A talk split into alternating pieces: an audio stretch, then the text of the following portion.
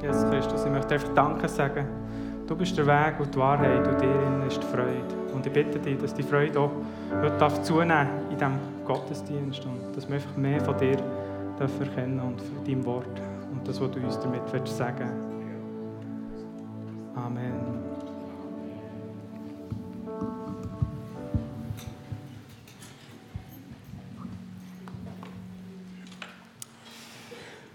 Ja, mega cool. Ich finde es so schön, dass wir in so einer lebendigen Gemeinde dürfen sein. Wir haben Kinder, die tanzen, wir haben Mütter, die wir dürfen ehren Und ich muss sagen, beides sind bei uns aktuelle Themen. Und zwar ähm, haben wir vor einem Monat unser zweites Baby dürfen bekommen. Und äh, da wird auch getanzt, manchmal auf unserer Nase. Und, und natürlich habe ich jetzt ein doppeltes Mami, das man ehren darf. In dem Sinne tue ich sie jetzt, ihr jetzt auch einen Muttertagsgruß schicken. Sie ist jetzt unten im Kigo und meine Mami würde ich auch schnell einen schicken, weil ich denke, die hat Freude, wenn sie mich im Livestream kann sehen kann. Wer hat nicht Freude, wenn der Sohn im Fernsehen ist? ja. ja.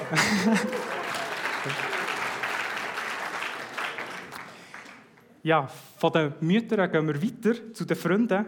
Und zwar haben wir heute das Thema Freunde gewinnen. Und ich möchte dazu einen Bibeltext lesen aus Johannes 15, 13 bis 15, wo es auch um Freundschaft geht. Ja, wir hören zusammen auf Gottes Wort. Niemand liebt seine Freunde mehr als der, der sein Leben für sie hergibt. Ihr seid meine Freunde, wenn ihr tut, was ich euch gebiete. Ich nenne euch Freunde und nicht mehr Diener. Denn ein Diener weiß nicht, was sie her tut. Ich aber habe euch alles mitteilt, was ich von meinem Vater gehört habe. Ja, niemand liebt seine Freunde mehr als der, der sein Leben für sie hergibt. Was für ein Spitzensatz. Ähm, ich denke, das wäre jetzt einer, wenn man Facebook oder Instagram hat, also ich habe beides nicht, dann müssen wir dort posten, der würde auch weitergehen. Es ist ein starker Satz. Und interessant ist, der Satz der hat eine spannende Wirkungsgeschichte. Und zwar ist der auch mal viral gegangen. Der ist weitergereicht worden, und zwar während dem Ersten Weltkrieg. Der ist dann aufgenommen worden und bisher im Zweiten Weltkrieg hat er hineingewirkt.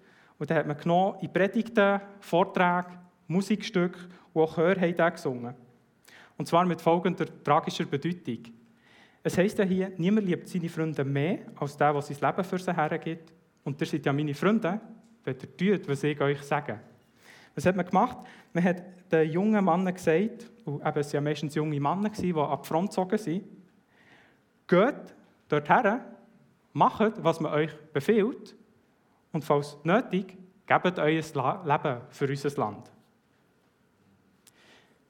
Ja, die Frage ist, ist das das, was jetzt Jesus hier hat, seinen Jüngern vermitteln Blinder Gehorsam und dabei sein Leben einsetzen, damit man dann ein anderes nehmen kann? Ja, sicher nicht. Also auf so etwas kann man doch nur kommen, wenn man die Verse total aus dem Kontext reißt und auch absichtlich missbraucht. Weil schon nur, wenn man ein bisschen genauer heranschaut, dann sieht man, dass hier Jesus über die Liebe redet. Jesus sagt seinen Jüngern im Vers 9, also ein bisschen vorher, dass so wie der Vater ihn, also Jesus geliebt hat, so hat er seine Jünger geliebt. Und er fordert sie auf, dass sie diese Liebe einander weitergeben.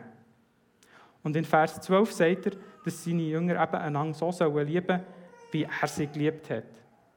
Also Jesus sagt sogar mehrfach in diesem Abschnitt, dass das ein Gebot ist. Also nicht mal nur eine Empfehlung, wenn man es vielleicht manchmal gerne hat. Es ist ein Gebot, eine Aufforderung. Und die Frage ist jetzt, ja, wie sehr hat Jesus seine Jünger geliebt? Oder irgendwo muss man das festmachen, damit man auch messen kann, ob wir ja einander die Liebe geben. Jesus sagt, niemand liebt seine Freunde mehr als der, der sein Leben für sie hergibt. Oder wisst ihr, man kann ja so einen Satz in unserem Kontext recht leicht sagen. Ich bin überzeugt, wenn das heute hier jemand sagt, die Chance ist sehr klein, dass jemand das wirklich unter Beweis muss stellen muss. Aber nicht so bei Jesus. Jesus lässt diesen Satz raus und der Satz ist eingebunden in einen größeren Komplex von, von verschiedenen Reden, die Jesus an seine Jünger hat. Und man könnte dann eigentlich sagen, das sind Abschiedsreden. Weil Jesus redet dort zu seinen Jüngern, ähm, er erklärt ihnen vieles, am Schluss kommt das Gebet und dann kommt eigentlich die ganze Passionsgeschichte. Also man sieht dann, wie Jesus leidet und am Schluss selber am Kreuz stirbt, bevor natürlich auch die Auferstehung kommt. Also Jesus sagt den Satz eigentlich auf dem Weg zu seiner Hinrichtung, könnte man sagen. Und wie wahr dass die Aussage ist und wie fest sie auf Jesus und seine Jünger zutrifft, das haben die Jünger dann nicht verstanden. Ich bin mir sicher, zu diesem Zeitpunkt sind sie nicht nachgekommen, sondern erst im Rückblick haben sie verstanden, was es heisst, niemand liebt seine Freunde mehr als der, der sein Leben für sie hergibt. Sie haben erst nachher begriffen, wie sehr eigentlich Jesus sie geliebt hat. Und wir sehen, wenn man schon nur ein bisschen genauer her schaut, dann bleibt hier nicht mehr viel übrig für Erste Weltkriegspropaganda. Also da kann man nicht Werbung dafür machen. Aber die viel wichtigere Frage ist jetzt, hast du begriffen, was Jesus für eine Liebe für dich hat? Und die Frage, die noch fast ein bisschen schwieriger ist, hast du auch begriffen, was das für eine Konsequenz hat für unseren Umgang miteinander, also von Jüngern von Jesus? Wie wir miteinander umgehen sollen. Ich bin froh, muss ich es nicht erklären, weil Johannes macht das selber in einem von seinen Briefen. 1. Johannes 3,16. Dort heißt es, was Liebe ist, haben wir an dem erkannt, was Jesus getan hat. Er hat sein Leben für uns hergegeben. Daher müssen auch wir bereit sein, unser Leben für unsere Geschwister herzugeben. Ich weiß nicht, wie es dir geht, aber wenn ich ehrlich bin, dann bleibt in meinem Leben noch viel Luft gegen oben. Vielleicht geht es dir ganz anders, dann gratuliere ich dir. Aber wenn dich dieser Text so herausfordert wie mich, dann lade ich dich ein, dass wir uns hier auch neu von dieser Liebe ansprechen, die Jesus für uns hat, und auch neu herausfordern, dass wir sie einander weitergeben. Und falls du zu denen gehörst, die eher visuell ticken, also noch gerne eine Illustration haben, ähm, dann möchte ich dich dort aufs Kreuz verweisen. Wenn du wissen willst, wie sehr Jesus dich geliebt hat, dann siehst es du am Kreuz. Jesus war parat für dich und für mich, ans Kreuz zu gehen und zeigt so seine Liebe. Und eben, wie schon gesagt, niemand liebt mehr als der, der sein Leben für seine Freunde hergibt. Spannend ist, Jesus hat aber noch mehr zum Thema Freundschaft zu sagen. Und zwar bin ich über Vers 14 gestolpert, dort heißt es, ihr seid meine Freunde, wenn ihr tut, was ich euch gebiete. Es ist spannend, Jesus redet hier seine Jünger an und nennt sie wieder Freunde. Und wenn ich ehrlich bin, ist der Satz ein bisschen komisch. Warum? Wenn ich an Freundschaft in unserer Zeit, in unserer Zeit denke, dann ähm, ist das ja ein bisschen schräg, wenn mir jemand sagt, wir sind Freunde, wenn du machst, was ich sage. Ich kenne das mehr vom Spielplatz oder vom Kindergarten, oder? Wenn zwei Kinder irgendwie miteinander im Sandkasten spielen und da, da hört man manchmal so etwas wie, hey, äh, wenn du das und das nicht machst, dann bist du nicht mein Freund. Genau. Also meine Kinder haben das noch nicht gemacht. Es liegt eine gute Erziehung. Nein. Sie sind natürlich auch bisschen jünger. Ähm, aber auf was ich raus will, eigentlich, wenn man es genauer anschaut, ist das bisschen komisch. Und ich glaube, hier müssen wir aufpassen, dass wir etwas nicht verwechseln. Wenn wir über Freundschaft mit Jesus nachdenken, es geht hier nicht einfach um eine ganz normale zwischenmenschliche Freundschaft. Es geht hier um Freundschaft mit Gott. In Jesus Christus wird Gott Mensch und kommt zu uns Menschen. Und eigentlich ist es ja selbsterklärend, dass ja der Mensch Gott Gehorsam schuldig ist. Ob er das möchte und auch macht, das ist natürlich immer eine andere Frage. Das hat ja auch mit der persönlichen Entscheidung zu tun. Und auch wenn man es gerne möchte, klappt es vielleicht nicht immer so, wie man es gerne möchte, aber auch da, die Zielrichtung ist ja klar. Ich meine, wenn Jesus mich so liebt und er Gott ist und weiß, was gut ist, dann will ich doch auch das tun, was er sagt. Dann ist das das Beste, was ich machen kann. Aber die Kernfrage ist, was ist denn jetzt eigentlich noch der Unterschied zwischen einem Freund von Gott und einem Diener? Was macht jetzt der Unterschied aus? Und auch hier ist so gut, ich muss fast nichts erklären, Jesus macht es gerade selber. Er sagt, ich nenne euch Freunde und nicht mehr Diener, denn ein Diener weiß nicht, was sein Herr tut. Ich aber habe euch alles mitgeteilt, was ich von meinem Vater gehört habe. Der Unterschied ist eben nicht, dass jetzt die Jünger als Freunde weniger Gehorsam schuldig wären, der Unterschied in diesem Vergleich ist eigentlich, dass der Diener äh, nicht genau weiß, was sein Herr tut. Also er befolgt blindlings Befehle und kennt eigentlich Gedanken oder das Herz von seinem Herrn nicht. Aber der Freund, der weiß mehr. Ich habe mir überlegt, wie könnte man das mit einem Bild aus unserer Zeit vergleichen, weil wir leben ja nicht in einer, oder zum Glück nicht überall in einer Gesellschaftsstruktur mit Knechten, Dienern, Sklaven. Und ja, vielleicht manchmal Chefs sind manchmal schon ein bisschen Sklaventreiber, aber wenn ich jetzt das Bild aufnehme von einem Chef und einem Arbeiter, dann könnte man sich das so vorstellen. Wir haben einen CEO von einer riesengroßen Baufirma. Und ganz zuunterst ist ein Maurer. Und es kann sein, dass der ja auf dem Bau einfach da das Mürli baut und er macht das, weil mir das gesagt ist worden. Also, der merkt, ich habe nicht so viel Ahnung, ich komme nicht vom Bau. Aber stellen wir das jetzt so vor. Der, macht das, weiß vielleicht gar nicht so genau, warum. Und der ist eigentlich ja, wie der Diener in diesem Vergleich. Aber wenn jetzt der Chef sein Freund ist, dann kann es sein, dass der viel mehr weiß als der andere Arbeitskollege. Warum? Der Chef der teilt sein Herz mit ihm. Der sagt ihm, hey, ich habe eine Vision, das ist nicht einfach ein Haus. Wir wollen für Familien ein Daheim bauen. Oder er sagt, wir wollen etwas für die Umwelt tun. Das gibt ein Minerski-Standardhaus. Schon gut, was auch immer, darfst du auswählen. Aber er bekommt mehr mit. Oder er bekommt auch mehr über Pläne mit, was wir in Zukunft wollen. Vielleicht heisst es dann, hey, wir wollen nicht hier nur im Kanton Bern so schöne Häuser bauen, sondern auch in Zürich, dass die auch schön dürfen wohnen Und dann spürt man etwas vom Herz zu der Vision. Ähm, ja. Aber jetzt stellt euch mal vor, der Freund, das ist ja logisch, der macht ja immer noch, was der Chef sagt, auch wenn er mehr weiß. Es wäre jetzt mega irritierend, wenn jetzt der Chef sagt, hey, wir bauen hier ein Schloss wegen dem und dem, und dann sagt der, sagt der Maurer, ja, das ist dann noch spannend, aber ich baue lieber ein Baumhaus. Das, das würde uns doch absolut irritieren. Es ist doch klar, auch wenn er sein Freund ist und das Herz und Gedanken hat dürfen dann wird er ja gleich machen, was er sagt. Und etwas so stellen wir das so vor. Also der Unterschied ist nicht, dass irgendwie Jünger Jesus weniger Gehorsam schuldig wären, sondern sie werden ins Vertrauen hineingezogen. Oder anders gesagt, Jesus teilt sein Herz mit seinen Jüngern. Und wenn er sie Freunde nimmt, dann ist das eine mega grosse Ehre.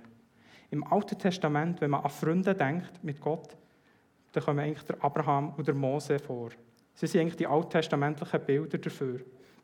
Gott zieht sie ins Vertrauen und sie haben Außergewöhnliches gesehen und von Gott gehört und auch mit ihm dürfen tun. So wird zum Beispiel der Abraham mehrmals im Alten Testament als Freund Gottes bezeichnet, was sogar im Neuen Testament aufgenommen wird, im Jakobusbrief.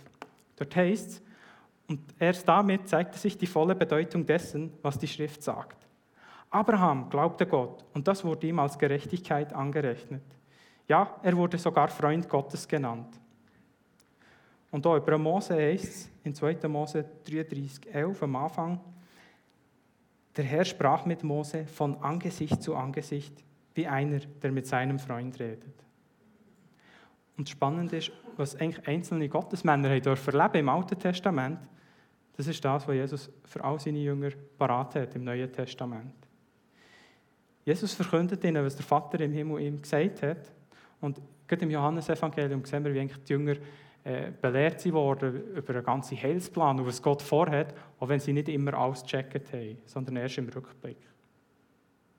Ja, und darum könnte man zusammenfassen, ein Jünger von Jesus, der wird ins Vertrauen gezogen.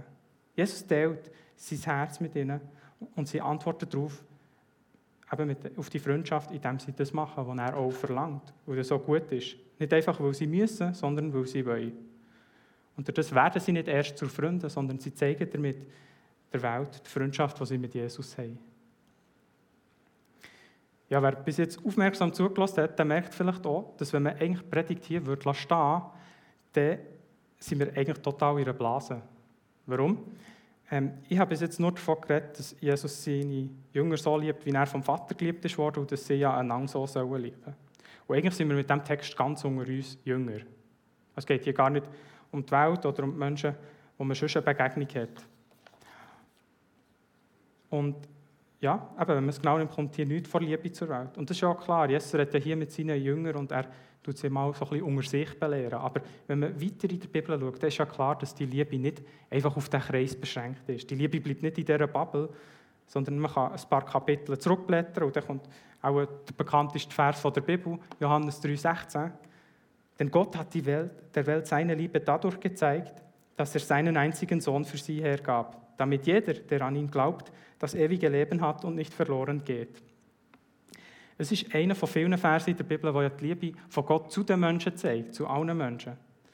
Oder Jesus, wenn er Jesus zu seinen Jüngern sagt, dass sie einander so sollen lieben, dann schließt das nicht aus, dass die Liebe auch weitergeht. Und an anderen Stellen sagt er, das Wichtigste ist ja Gott von ganzem Herzen zu lieben, nicht der Nächste wie sich selber, als sagt jedermann, bis her zu den Feinden. Und da sehen wir auch, da bleibt dann nicht mehr viel übrig, für jemandem die Liebe vorzuenthalten. Wenn wir die Liebe Gottes und seine Freundschaft bekommen, dann kann sie eben nicht in dieser Bubble sein, sondern sie muss unter den Jüngern von Jesus fließen, bis rein in die ganze Welt. Und das ist ja auch logisch. Wir haben immer wieder gesehen, bei dem Thema Jüngerschaft, Influencer, dass das Ganze auf Multiplikation ausgelegt ist. Also, es geht nicht darum, dass es weniger wird, sondern dass es mehr werden. Man könnte also sagen, ja, Gott sucht ein Stück weit Freunde. Wir dürfen Freunde von Gott sein und dürfen helfen, dass der Freundeskreis erweitert wird, dass andere Menschen dazukommen. Nicht, weil Gott irgendwie einsam wäre, also der dreieinige Gott ist in sich genug, aber es ist ein Geschenk an die Welt. Ja, und wie funktioniert das? Ähm, ich meine, auf Facebook oder anderen Plattformen da kann man eine Anfrage schicken und dann kann man annehmen oder ablehnen.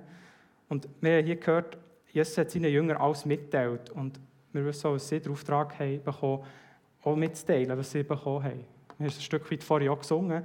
Jesus als der Weg und die Wahrheit. Und er ist auch der Weg zum, eben zu dem Vater. Jesus ist der Weg zum Vater und eine Freundschaft mit Gott. Die Jünger von dann und auch heute sind aufgefordert, diesen Weg zu verkünden. Und ich habe manchmal den Eindruck, dass das nicht passiert, oder ich sage mal ein bisschen mit der falschen Haltung. Oder es kommt sehr schnell vor, dass wir irgendwie Fische an Land ziehen wollen. Oder? Man soll ja Menschenfischer sein und dann schickt man da seine Evangelisa Evangelisationsharpunen los, die die an Land ziehen, macht, organisiert Workshops. Aber die Kernfrage ist, haben wir wirklich ein Interesse an Beziehungen? Oder sogar an Freundschaft mit Menschen? An den Menschen selber? So wie Gott das Interesse an uns hat und uns seine Freundschaft schenkt. Können wir das von uns behaupten? Ich werde dazu noch einen Gedanken weitergeben. Und zwar im Zusammenhang mit Liebe oder auch einer dienenden Haltung gegenüber anderen Menschen. Ich habe vorhin gesagt, wir sind Freunde von Jesus und nicht einfach Knechte. Das heisst eben ja nicht, dass wir nicht mehr dienen. Im Gegenteil, wir dienen, weil wir Freunde sind. Und das kommt auch gegen raus. Und zwar hat es eine interessante Schrift von Martin Luther, der Reformator. Und zwar hat er mal ein Büchlein geschrieben von der Freiheit eines Christenmenschen. Also ein Christenmensch wäre einfach ein Christ, ein Jünger Jesus.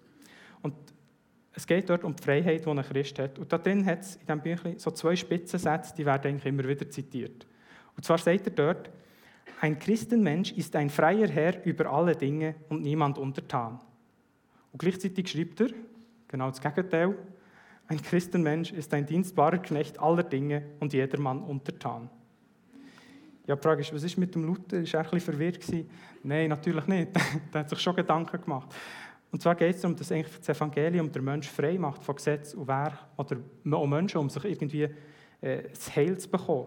Aber gleichzeitig macht es ihn eben auch frei zum Dienst am Nächsten, frei zur Liebe, ohne dass man irgendwie etwas dafür muss haben. Er ist frei. Und falls du sagst, das überzeugt mich nicht, das hat ja der Luther gesagt, ich muss schauen, ob es in der Bibel steht, tatsächlich, Luther hat sich etwas überlegt, das kommt aus der Bibel, 1. Korinther 9,19. Der Paulus formuliert es ganz ehrlich, äh, ähnlich.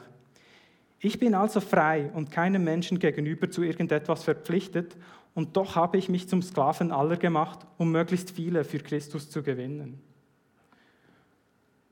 Und das ist noch spannend. Also die Bibel hat je nach Zusammenhang gar kein Problem davon, dass wir Gläubige als Freunde bezeichnet werden. Und gleichzeitig kann man sich auch Sklave nennen. So wie es Paulus macht im Römerbrief. Er hat von sich vom Knecht von Jesus Christus. Geht am Anfang vom Brief. Und auch hier ist eigentlich Jesus das beste Beispiel. Ein paar Kapitel vorher wäscht er seinen Jüngern die Füße, eine Aufgabe, die eigentlich ein Diener macht. Und er gibt ihnen eigentlich ein Beispiel davon, wie wir aneinander sollen handeln Also wir können gleichzeitig Freunde sein und Diener an unseren Nächsten. Und die Kernfrage ist dabei, haben wir als Gemeinde Liebe? Und ich muss sagen, mir fehlt sie manchmal. Oder man ist gar nicht so darauf fokussiert, weil man einfach irgendwie schon beschäftigt ist. Und ja traurig, ich arbeite sogar noch in der Kirche und bekomme Geld dafür. Aber vielleicht geht es dir wie mir, dass eben die Liebe manchmal fehlt. Und es ist ja so, Menschen in die Jüngerschaft zu rufen und sie zu begleiten, dass sie äh, Jünger von Jesus werden, das kann schnell zu einem Projekt werden. Das kann einfach zu einer Sache werden, die man in einem Dienst tut. Ähm, und dann geht es uns plötzlich gar nicht mehr so um Menschen. Aber wir haben gesehen, Gott spricht den Menschen persönlich an. Er hat persönlich Interesse an ihm, so wie er an dir und mir Interesse hat. Und dabei sucht eben Jesus Freunde, die eben nicht einfach etwas erledigen, sondern die er mit kann in das, was er äh, vorhat. Und mit dieser Liebe, die Jesus uns begegnet, so sollen wir auch anderen Menschen begegnen. Also heute ist eigentlich eine neue Gelegenheit, sich wieder ein bisschen darauf einzustellen, Dass wir so Freunde wollen gewinnen und auch Freunde wollen sein. Und unser Ziel ist es, wir würden es so zusammenfassen, Menschen zu lieben. Freunde gewinnen, das kann eben heißen, dass wir bereit sind, in einzelne Menschen zu investieren, positiven Einfluss zu nehmen, dort, wo wir können. Und das fängt mit ganz einfachen Sachen an. Es fängt damit an, dass man Interesse zeigt an der Person, dass man sich wirklich für die Person interessiert, für das Leid, das sie einem klagt. Es kann aber auch praktisch sein, also dass man dort einfach hilft, was nötig ist. Und man sagt ja so ein bisschen der Test, um herauszufinden, wer die wahren Freunde sind, du musst eine Nachricht schreiben, wer hilft mir am nächsten Samstagmorgen zu zügeln. Da siehst du sehr schnell, wer die wahren Freunde sind und wer echtes Interesse hat. Es kann auch ein bisschen weniger streng gehen, jemanden zum Essen einladen oder in der Gemeinde selber, jetzt hier innerhalb, ineinander jüngerschaftlich investieren. Ich werde hier noch einmal den Sack ein bisschen zusammenbringen und zum Schluss kommen. Es geht darum, niemand liebt seine Freunde mehr als der, was sein Leben für sie hergibt. Das ist ein Satz, der eine recht spannende Wirkungsgeschichte hat. Eben gerade im Ersten Weltkrieg, einfach total in die falsche Richtung. Es geht um die Liebe. Liebe, die dazu führt, dass man nicht das Leben von anderen nimmt, sondern dass man sein eigenes Leben hergibt. In einer dienenden Haltung. Und die Liebe hat Jesus zu seinen Jüngern gekannt. Das ist auch das Muster, wie wir miteinander umgehen innerhalb der Gemeinde. Ähm, es zeigt, wie Jesus uns ins Vertrauen hineinnimmt, wie er uns Einblick gibt. Und gleichzeitig ist das natürlich auch das Muster, wie wir gegen außen wirken. Wir sind Freunde und die Freundschaft zu Jesus die drückt sich aus, indem wir auf das hören, was er uns sagt und auch gerne tun. Und die Liebe die darf dann rausfließen, tätig und sichtbar sein. Und für es nochmal ganz einfach zu sagen, ähm, wer Freunde will gewinnen für das eigene Leben, der hat, oder das Leben mit Jesus, dann denke ich das beste Beispiel an Jesus selber. So wie er an uns wirkt, so wollen wir auch gegen uns wirken. Ja. Freundschaft und Liebe die kann man innerhalb und außerhalb der Gemeinde nicht organisieren. Man muss sie geben. Und ich frage dich, bist du bereit, die Liebe neu weiterzugeben? Wir schließen die Predigt mit einem Gebet. Jesus Christus, ich danke dir dafür, dass du uns so lieb hast, dass du dein eigenes Leben für uns hast hergegeben. Bitte hilf uns, diese Bereitschaft zu haben, auch unter uns in der Gemeinde und gleichzeitig aber auch mit dieser Liebe gegen aussen tätig zu sein. Danke dürfen wir Freunde sein. Was für eine Ehre. Und danke können wir anderen dienen, ohne dass das irgendwie an unserer Ehre kratzt, sondern wir wollen mit dieser liebenden und dienenden Haltung, wie du unterwegs bist, auch gegen aussen tätig sein und Menschen gewinnen und einfach auch ihnen gute Freunde sein. Amen.